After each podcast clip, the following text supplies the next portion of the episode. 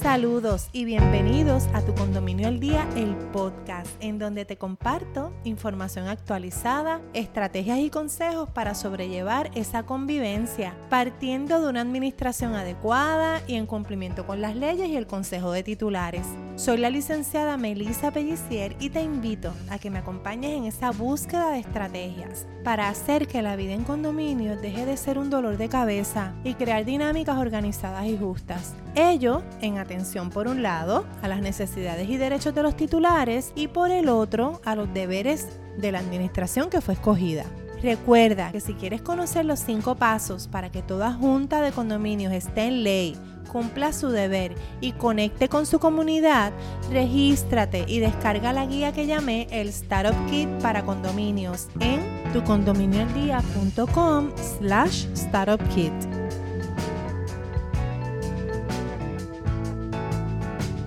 Saludos mi gente, le damos la bienvenida a la licenciada Lourdes Méndez Méndez. Como les había adelantado, en este tu podcast, Tu Condominio al Día, vamos a estar trayendo distintos recursos que además de hablarnos de temas que yo no necesariamente domino, nos van a dar una perspectiva distinta de cómo se pueden hacer las cosas y trabajar en los asuntos en condominios de una manera más efectiva, más armoniosa y más económica que es la siempre el norte de, estas comunidades, siempre velar por el asunto presupuestario, que es tan importante.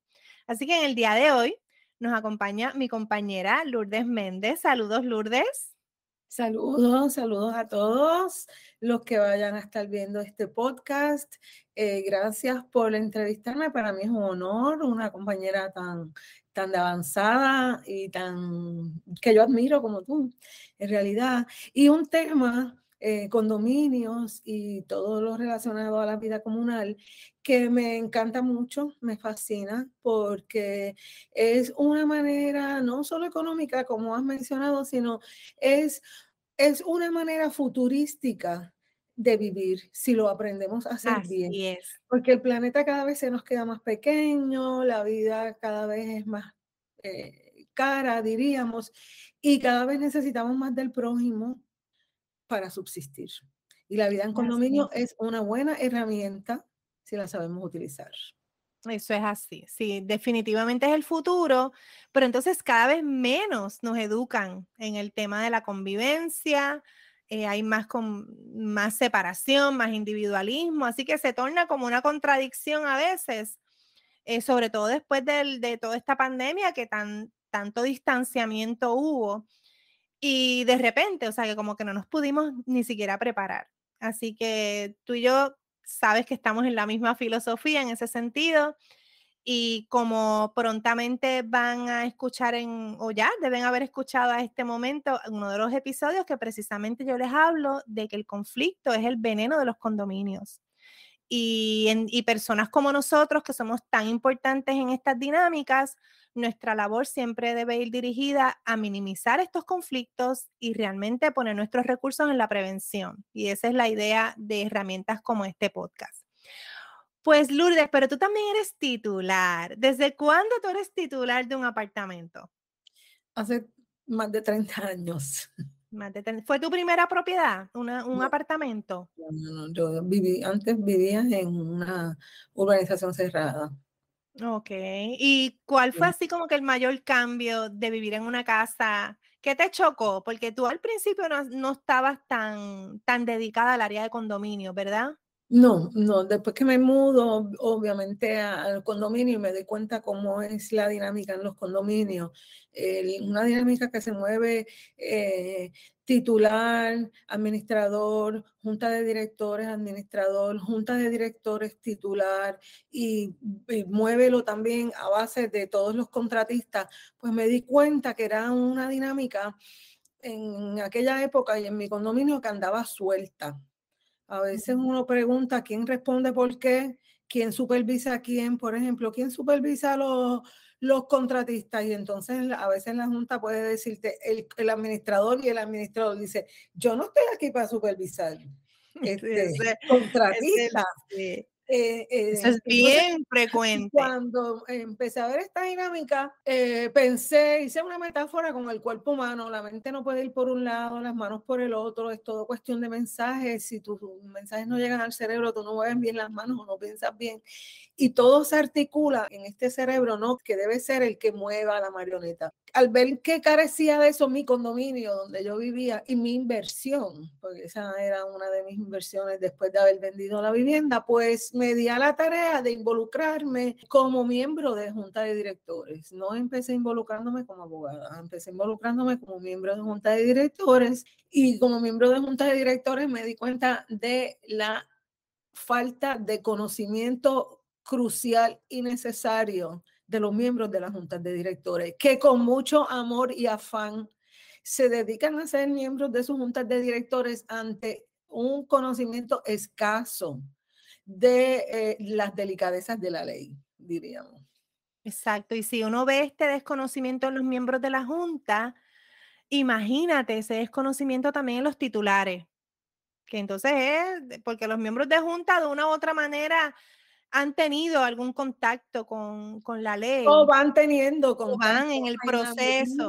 En que van educándose, porque los miembros de Junta, por un lado, hacen su sacrificio de su tiempo, que yo diría que es un sacrificio muy importante y necesario. Y a la vez, si son miembros de Junta, ¿verdad? Este, de avanzada, pueden ir educándose ellos mismos con los recursos que tiene el condominio, pueden ir educándose para educar a la comunidad. Exacto, es un puede sin duda, eh, y de hecho en uno de los condominios que tenemos es uno de los reclamos de los titulares que parte del trabajo de la Junta sea precisamente ese, ir educando a los titulares también. ¿Dónde? Bueno, y eso lo sabemos tú y yo, que al momento de la compra de una vivienda, ahí tú firmas una escritura donde en efecto te comprometes a ser un titular con ciertas responsabilidades y compromisos y parte de esos compromisos es en algún momento colaborar como parte de la junta de directores. Obviamente no es un asunto obligado, pero es parte de las labores que se esperan que tengan esos titulares. En esa línea que tú vas, yo llevo 30 años de abogada y recientemente eh, adquirí la licencia de corredora de bienes raíces y nunca me había percatado eh, de la situación eh, diríamos, delicada que nos ponen a las personas, sobre todo aquellas personas que no conocen de derecho, cuando a la hora de hacer un cierre, en este caso apartamento, vamos a decir, eh, se trata, eh, cuando a la hora de hacer el cierre se trata, usted debería tener y debería exigir al menos 24 horas de tiempo que tiene por ley para ver y leer esas escrituras o llevarlas donde un profesional que las lea, que sepa bien esos términos y le diga a usted en realidad en la situación que usted se está eh, metiendo, eh, por decirlo así, sepa usted que desde esa escritura, ese compromiso del cual tú hablas, usted hace un compromiso a vivir en comunidad y quiere decir junto o cerca de otros no hay de, no lo mires de otra manera. Sí, exactamente. Es este sentido de que vives en comunidad, pero la ley y los estatutos y las interpretaciones a donde se dirigen es un poco a proteger tu propiedad privada y a veces se contraponen esos dos temas, tu propiedad privada con la convivencia y la comunidad.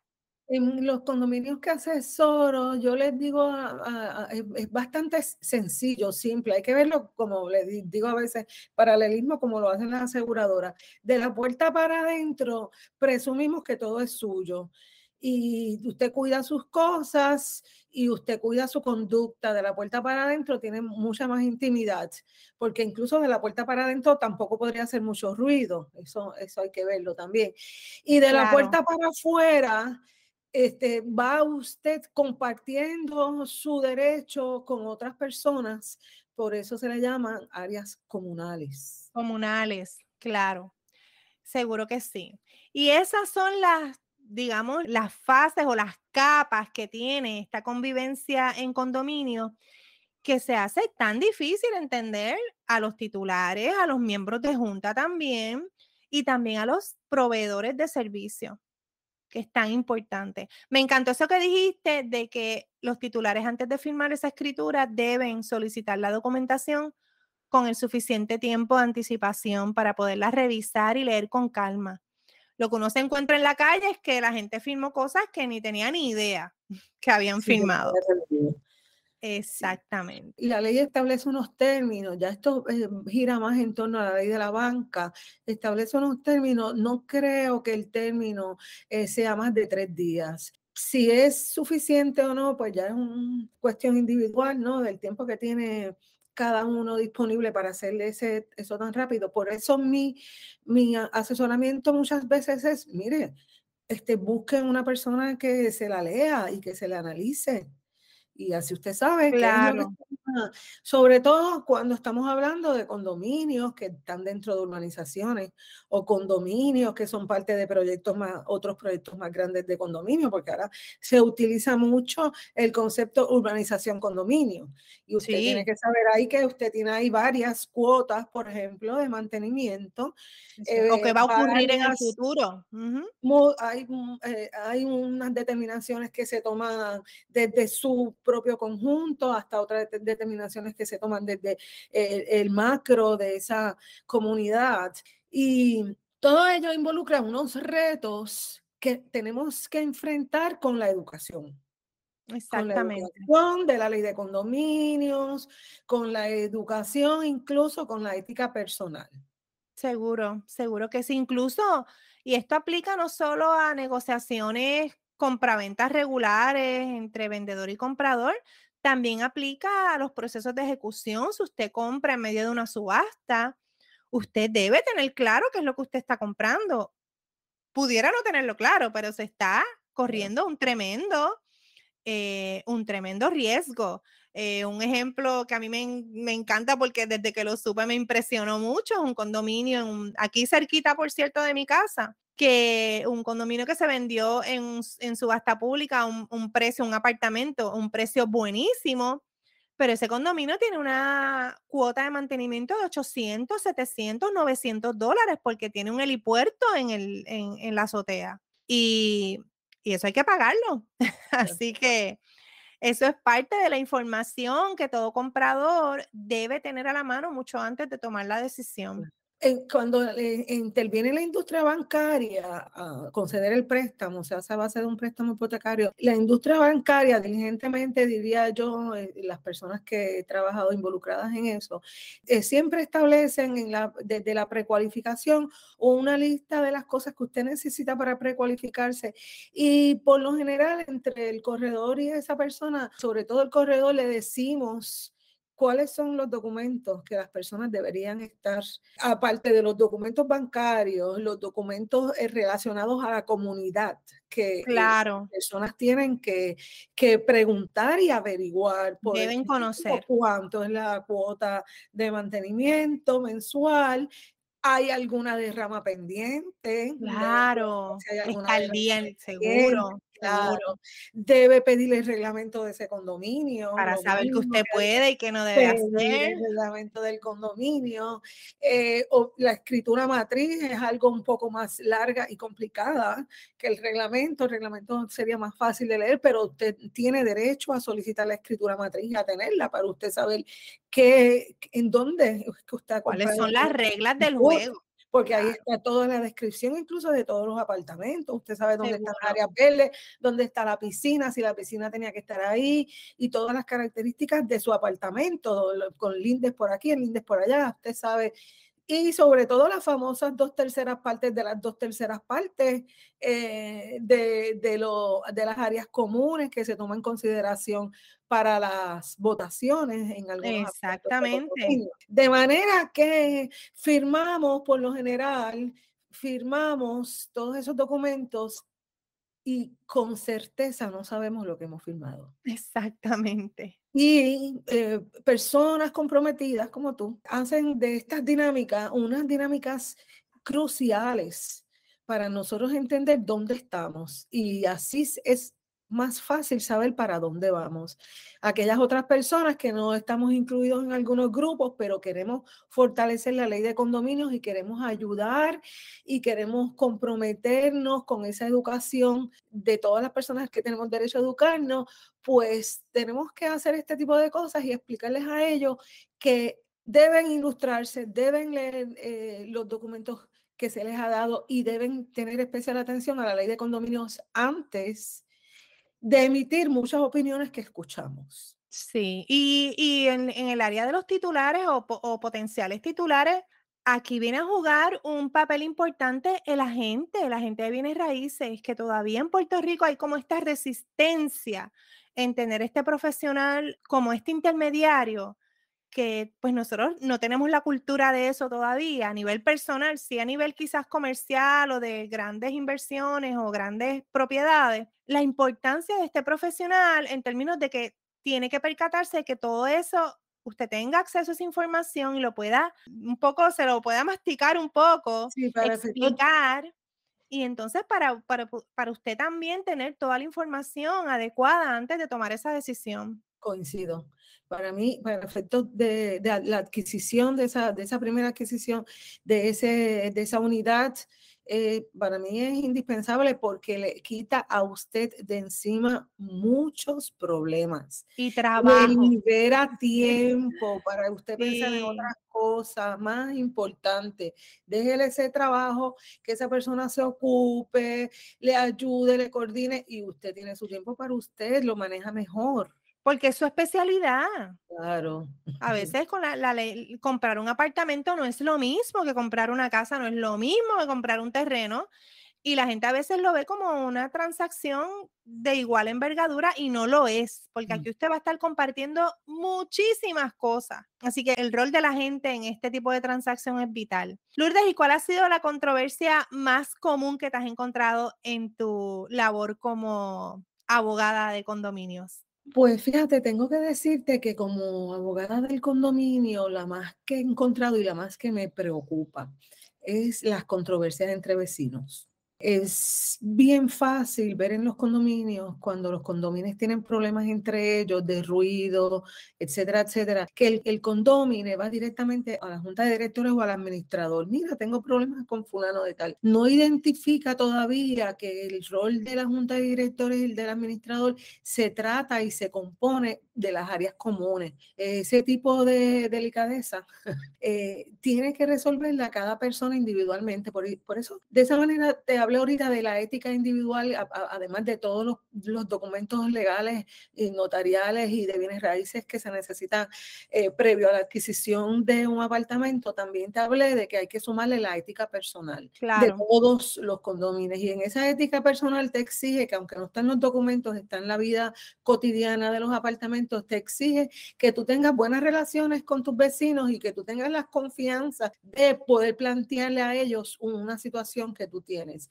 No siempre es perfecto, existen varias alternativas, muchas veces los administradores le dan la alternativa de la, de la ley 140 de las controversias de derechos entre vecinos, entre vecinos eh, pero esas alternativas son, como la misma ley lo dice, son alternativas temporeras, no son alternativas eh, y contenciosas, al final del camino son contenciosas. Por eh, eso, una de las cosas que yo te tengo que decir que yo hubiera dejado y hubiese definido en la nueva ley de condominios es el comité de conciliación. Coincido contigo. No, no habíamos hablado sobre esto, pero coincido contigo plenamente por dos razones. Uno, aunque sí hay asuntos entre vecinos, yo pienso eh, que es importante notificar a la administración primero por si hay multas contempladas en el reglamento para la conducta que esta persona está teniendo. Y segundo, que es importante que estén, la administración esté al tanto de lo que está ocurriendo, primero por si es una conducta repetitiva, con otros titulares está pasando lo mismo, así que ver si hay unos patrones y también estar consciente de que hay una problemática entre, estas dos personas para saber si en algún momento hay que intervenir como un tercero de otra manera. No, y hay órdenes de protección que se llevan a. claro, por eso te digo. Es un tema muy delicado. No, por eso que hay controversias y hay controversias. Así que para mí sí es importante que el administrador, y si no lo hay, la Junta esté consciente de lo que está pasando. Claro, en muchísimas cosas, la Junta no tiene ninguna vela en ese entierro. Eso estamos de acuerdo. Pero sí era bien, para mí, una, una gran cosa en el, era el comité de la, de la ley pasada, era el comité de conciliación, tenía un problema de definición y de roles y de, de, de procesos. Y claro, era un gran reto porque si es un reto conseguir gente para la Junta, pues imagínate conseguir gente para el comité de conciliación, porque yo creo que una de las grandes lagunas que hay en, el ambiente de condominios es que los titulares, creo que por desconocimiento, les da mucho trabajo separar el rol de un titular como miembro de junta de su rol de vecino. Y eso lo, lo, tocamos un poco en los episodios que hablamos de la importancia de la comunicación efectiva. Cómo la comunicación es primordial porque estos miembros de junta siguen siendo tus vecinos. Entonces yo creo que hay un reto bien grande ahí con lo que había con el comité de conciliación, porque yo me encontré con situaciones que la gente no quería ser parte del comité porque los demás se sentían que los demás lo iban a ver como la gente que ponía las reglas, que tomaba las, ¿sabes? como el mediador, como a veces la gente no entiende el rol del mediador. pero es sí, nuevo volvemos a la situación de la educación. La educación vital. Indispensable para todo. El comité de conciliación en algunos condominios que yo he representado eh, lo definimos por reglamento y se llevó a reunión extraordinaria como mandata la ley. Y se definió y tuve condominios donde fue muy productivo. Eh, sí, estoy segura que sí. Eh, reuniéndonos y hablando entre los vecinos. Y te digo que los vecinos terminaban a veces hasta llorando, emocionados, porque no sabían de la magnitud o de tu problema o de la situación de tu closet o de que tú tienes 20 toallas en el piso porque yo no apago el aire. Yo no sabía eso porque a la postre la gente se da cuenta y crea empatía con su vecino y terminamos terminamos en, muchas instancias solucionándolo, pero hay que, de nuevo, eh, eh, educar, la educación. Educar, qué, qué eh, fuerza tan grande, diríamos, un empowerment tan grande te da a ti, a tu condominio, que ustedes mismos sean tan capaces o tan maduros de resolver las controversias entre ustedes y no tener totalmente porque a que lo que tú vas a hacer con tu vecino que el día del huracán o el día del terremoto que no sabemos. Esa es la gente que te va. Con Turquía, el primero que te puede ayudar y dar una mano y tender. Claro. Claro, por supuesto, esa es la persona que va a estar ahí. Y la realidad es que las alternativas que tenemos, lamentablemente, en nuestro país son muy litigiosas, muy contenciosas. Yo me, a mí, hoy precisamente me estaban eh, compartiendo una situación ante el DA con caso que nosotros acá, pero es que eso es de fácil resolución. ¿Por qué? ¿Por qué eh, alargar esto tanto? ¿Por qué alargar esta angustia para estos vecinos? Porque al final nosotros los profesionales nos vamos y nuestra vida continúa, pero las personas se quedan en esos espacios con toda esta contención y desavenencia por dentro, porque tuvieron que ser expuestos a un proceso litigioso legal que honestamente en algunos, en muchos casos es innecesario. Y ni hablar del mal gasto de recursos. Y lo mejor, por eso, mire, señores, edúquese. La ley de condominio es una sola, usted no tiene que estudiar tantas leyes, es una sola ley. La, es una sola ley y el principio de la ley de condominio, aparte de mantener, como tú expresaste ahorita, la propiedad privada, porque es un punto importante en este sistema capitalista que nosotros vivimos, la importancia lo que de la propiedad privada, pero a la misma vez, cómo eh, nosotros unimos esa propiedad privada y ese derecho de intimidad con un derecho eh, paralelo, no mayor ni, menor, paralelo de la vida en comunidad. Y qué mejor que sea usted mismo el que resuelva sus problemas y no venga uno de allá a resolverle los problemas suyos sin conocerlo, sin conocer las partes, sin conocer la dinámica, lo que está pasando.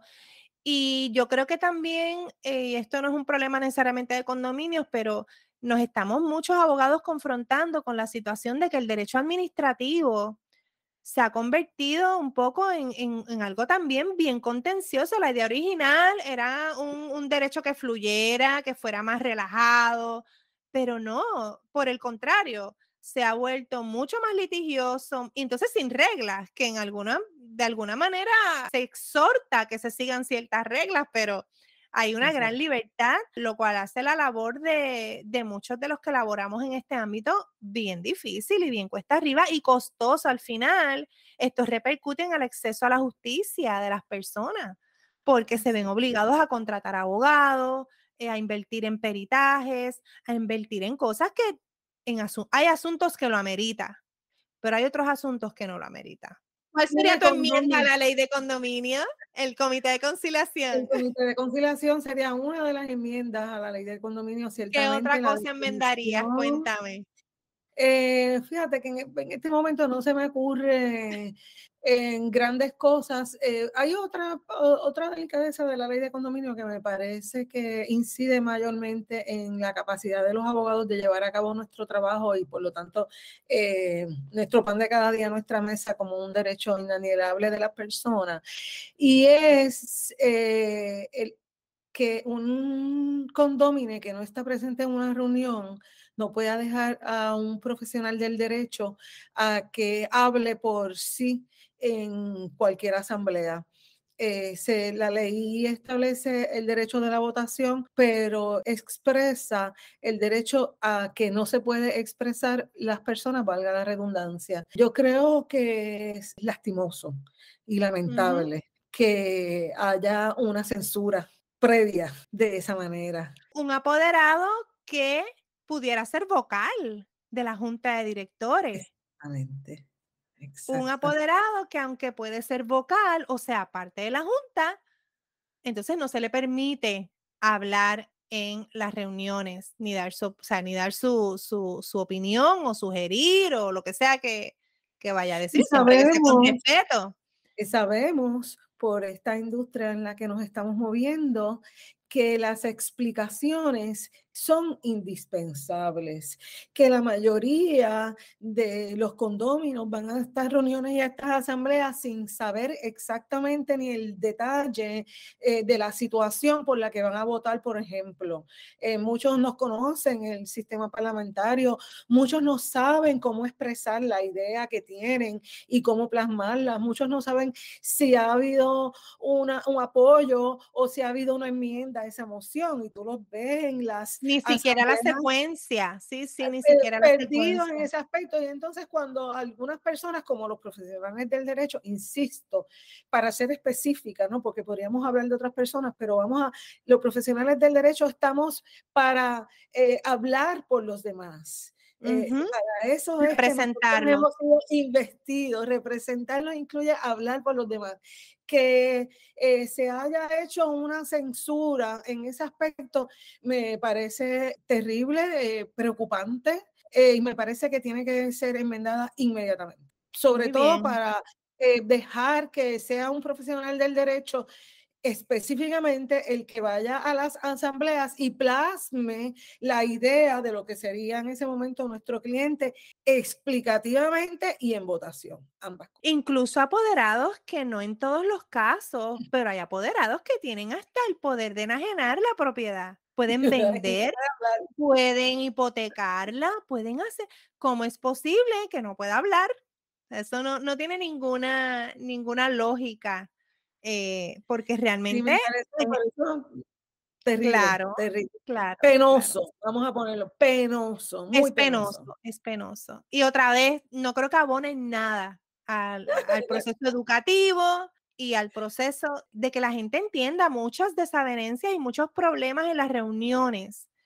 No necesariamente es que los titulares no leen, que eso también es un problema pero yo me he encontrado con convocatorias bien pobres en la explicación, eh, tres líneas, no le comparten a la gente las cotizaciones, los presupuestos, digo, se supone que lo hagan, pero los presupuestos sin un narrativo, o sea, realmente son decisiones que tenemos que participar, pero participar desde mucho antes, no la noche de la reunión. La participación tiene que darse desde antes, porque entonces es una participación a medias a medias y se convierten estas reuniones en un sello de goma a lo que ya teníamos, a los contratos que ya habían. Y, si encima de no hacer esa participación con tiempo y, ocuparte con tiempo, vas a la asamblea y una persona que puede ocuparse con tiempo, puede atender el asunto con tiempo, o incluso podría enajenar tu casa y tiene el conocimiento para ir ahí a hablar por ti,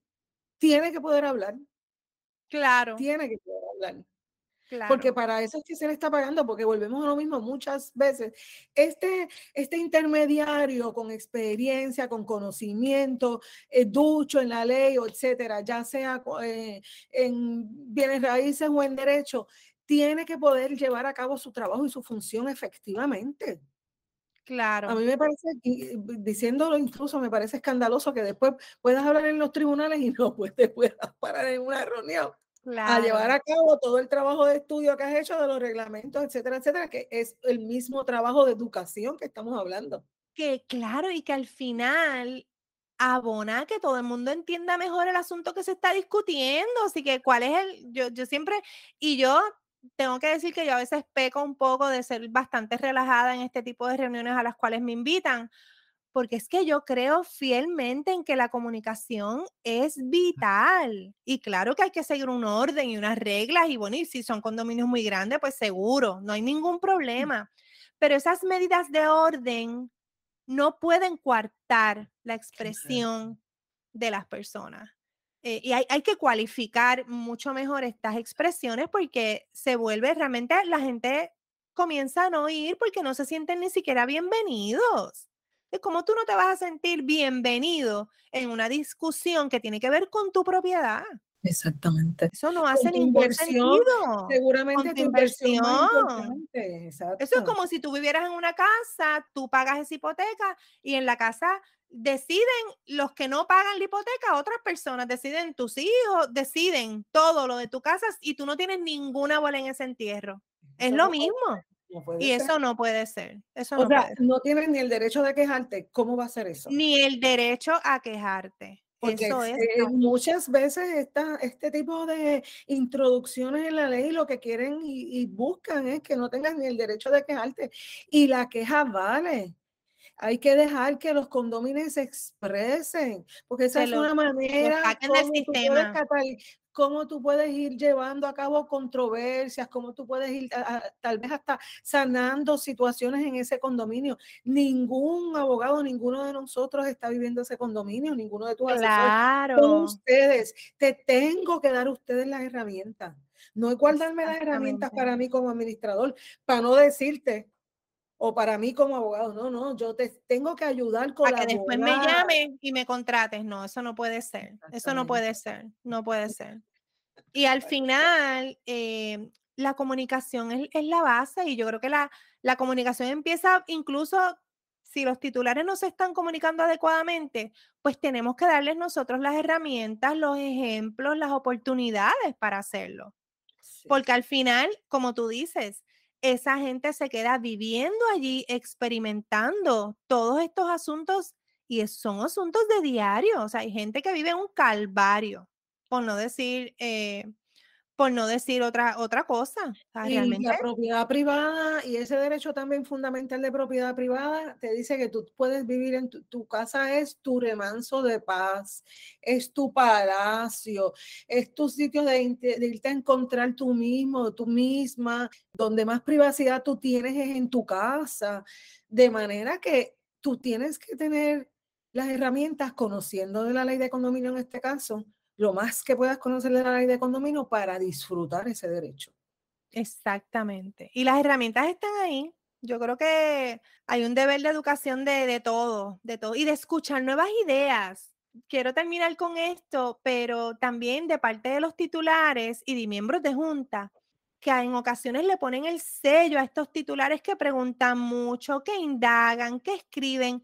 Esos son los titulares que por lo general son los que te ponen al día en lo que está pasando y te alertan de cosas que estás dejando sin atender. No deben ser catalogados como que estos titulares necesariamente problemáticos. Esos son los titulares que tú quieres escuchar, porque al final del día, si atiendes las necesidades de este que es tan quisquilloso, vas a atender las necesidades de todo, de todo el resto. Sí, pero en ese aspecto, Melissa, es bien importante saber y distinguir, y hay que hacerlo en los condominios cuando el titular este, lleva a cabo una objeción o una queja eh, con conocimiento de causa, versus cuando lleva a cabo una queja viciosamente. Claro, por supuesto, y hay que cualificarla. Y los, las dos situaciones lamentables, pero se dan en la vida diaria en los condominios, se dan en la vida diaria de los condominios. Por eso es el énfasis en que conozca usted la ley para que usted sepa decirle a esa persona que eso que le está diciendo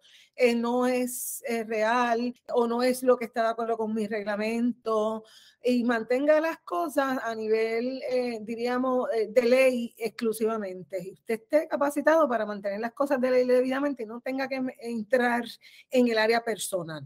Claro, claro. Y en ocasiones, ese que quizás es quisquilloso con conocimiento de ley, muy bien pudiera estarle planteando un asunto que necesita ser atendido ya sea en el reglamento. O sea, a eso me refiero, estas personas que quieren nutrir el proceso pero como preguntan, indagan, pues ya son un poco rechazados por, digamos, por la administración, porque a veces los hace trabajar un poquito más, pero esa es la idea, que todo entonces fluya en cumplimiento de la ley y de lo que las necesidades que tiene ese condominio, porque no todos los condominios son iguales. No, no, no, no. Es un mundo. Y, las relaciones de los condominios, como vimos, son, este, son bastante ramificadas. O sea, un condominio, mucha gente va y se queja donde el administrador, mucha gente va y se queja donde la junta. A veces hay comités y la gente se queja con donde los comités y entonces eh, se quejan de los eh, contratistas, pero entonces la administración no quiere trabajar con los contratistas, entonces tiene que decirle quién es que va a supervisar los contratistas. Entonces los, los titulares dicen, ah, ¿para qué estamos pagando mantenimiento si no están supervisando? Si no está supervisando, sí. Por eso la, la lista de responsabilidades es bien importante. Es crucial entre todos estos, estos agentes. Pues Lourdes, es un placer tienes ya una invitación hecha para después hablarnos un poquito más de, de tu rol como, como agente de bienes raíces. Muchas eh, gracias. me encantaría eh, saber cómo te va yendo y que, que, vas viendo, eh, viendo, vas a ver las cosas como que de otra perspectiva ahora. Sí, es de otra perspectiva y por eso es que hay que darle énfasis a las personas para que sepan dónde van a poner su dinero. Porque claro está todo muy delicado, estamos viviendo unas situaciones que requieren demasiada solidaridad y no tenemos que poner el dinero donde nosotros nos sentamos felices. Felices, seguro que sí, seguro que sí. Bueno, pues ya sabes que tienes tu invitación. Lourdes, ¿dónde te consiguen, por favor? mi correo electrónico es lourdes, lourdesm1990 arroba gmail.com y estoy en el 787-565-8553. Me deben dejar ahí eh, un mensaje de texto. Muy bien, pues gracias y fue un, todo un placer tenerte. Igualmente para mí, muchas gracias a ti. Chao. Chao.